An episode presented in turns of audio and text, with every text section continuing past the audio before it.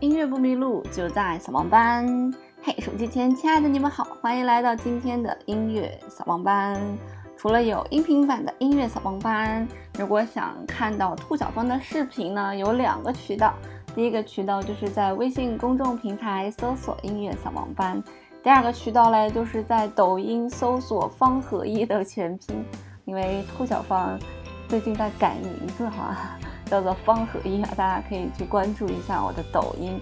最近也是每晚上大概七点、七点半、八点左右吧会开播，感谢大家的关注。上一次呢，我们跟大家聊了马勒的作品啊，说马勒的作品呢短的也要一个小时。那今天好像这个反差有一点大啊，我们来跟大家聊一聊这些碎片音乐。为什么要讲碎片音乐呢？是因为最近这个乐队的夏天二开播了嘛？尽管我还没有来得及去看哈，但是我看到了大张伟说的一段话，说我们现在听音乐基本上呢都是听十五秒啊，大多数人都是听一个副歌。那他自己听歌呢也是听一点点副歌，听一点点主歌，这首歌就过去了。我们基本上没有给嗯这个歌曲留更多的时间，一般歌曲怎么也得有三分钟左右吧。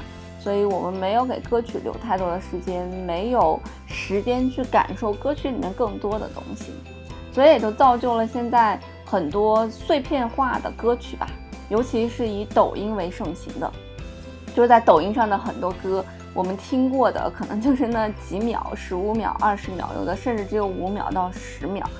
那这些歌的特点呢，就是我们都听过它的这个旋律。然后呢，都不知道他是谁唱的，也都不知道这个歌名是什么哈，这就是这个这上面的快餐歌曲的最大的一个特点。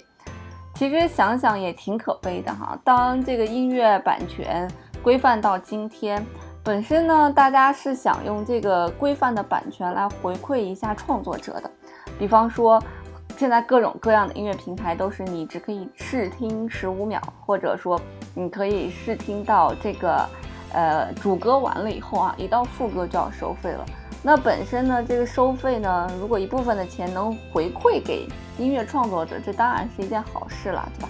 因为他们有钱赚啊，因为我们啊，因为我们有钱赚，我们就不会想着今天吃什么，明天吃什么，当然可以安安心心的去创作音乐了，因为这本身对于你来讲就是有收入的嘛。可是也是因为这样一个行为，让现在很多用户听歌的时候。因为不想去花这个 VIP 嘛，然后 就听歌也就听那么几秒钟就划过去了。那还有一个促使音乐这件事情变得如此的简短的一个平台呢，当然就是抖音了哈。啊，抖音呀，这个国外版的 TikTok。那在这些嗯大量的视频当中呢，平台给你定的这样一个规则就是五十九秒内是最好的哈。当然，最好的呢，其实，在一些抖音的运营里面，他们会告诉你七秒钟是最好的，因为七到十秒，你再写一个比较长的文案，那看的人呢，可能第一遍先去看那个文案文字写的什么，然后第二遍再来看你的画面，那第三遍可能要把你的画面和文字结合起来看，这样呢，就给这个视频呢造成了一个高完播率的这样一个现象。那如果你的完播率非常高，有一个什么样的好处呢？那抖音的推荐机制呢，就会认为你这个东西是一个好东西，它都会推荐给大多数的用户。所以就是种种的这种推荐机制，以及大的商业的利益面前，呃，以及庞大的用户群体已经被这种模式给洗脑的这种情况之下，我们的音乐现在也就越来越简短。那由于这个简短的音乐的市场容量真的是非常非常大，因为大家想一想，抖音的日活怎么也得有上亿了吧？所以不论现在是各种商家也好，各种个人也好，都在抖音上面开平台，来去向更多的人展示自己。那也有一些音乐人也想利用抖音这个平台来赚取自己的名气啊、收益啊，所以就写了一些歌，比方说什么。长得丑，活得久；长得帅，老得快。比方说什么惊雷，比方说在以前的海草，海草。就这些歌，我们可能根本就没有听过这个歌完整版是什么样子，我们只听到了这些歌的片段。当然啊，你要想写出来这样一首抖音热歌，其实也非常非常的简单哈。那今天就跟大家来总结一下这几个步骤哈。首先啊，你一定要注意的是，如果你要写这种歌，你的歌词一定不能晦涩难懂。啊，你可以走两个方向啊。第一个方向就是极其简单，极其简单；第二个方向呢，就是极其让人看不懂，极其让人看不懂。那举例子呢，极其简单的歌词呢，就是长得丑，活得久，长得帅，老得快，就是这种歌词。那这种歌词，一方面它是押韵嘛，哈，只要押韵，人就好去记忆。这其实是跟人的记忆习惯是有关系的。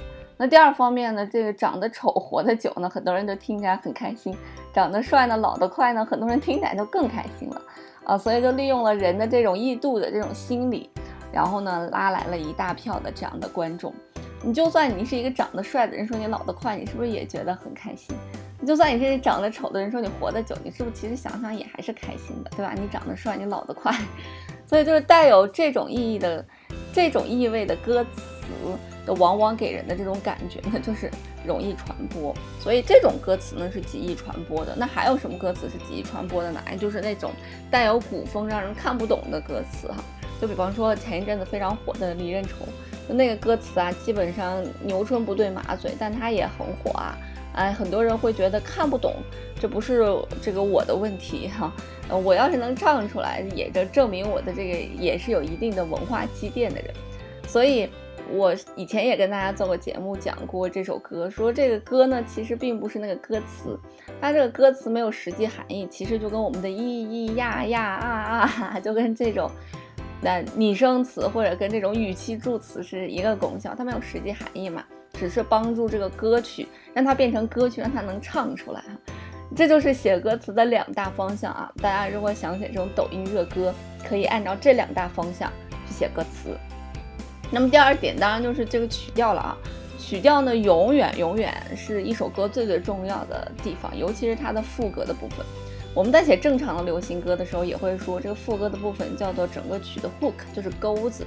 那怎么样能勾住人呢？那就要看这个副歌的部分了。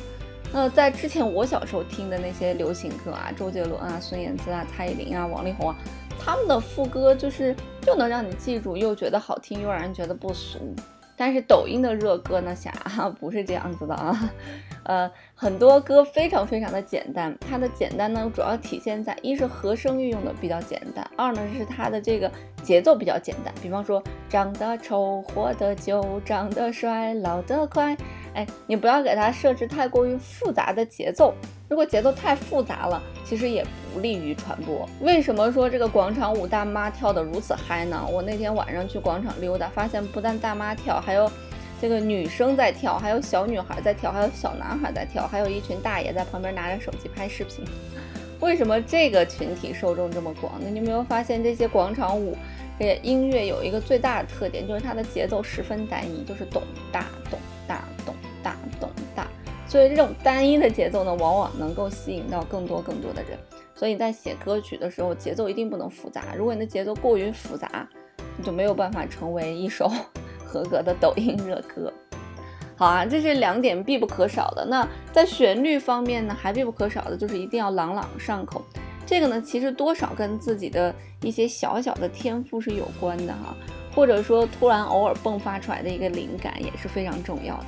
所以一旦呢，如果你迸发出来一个朗朗上口的东西，一定要把它记下来。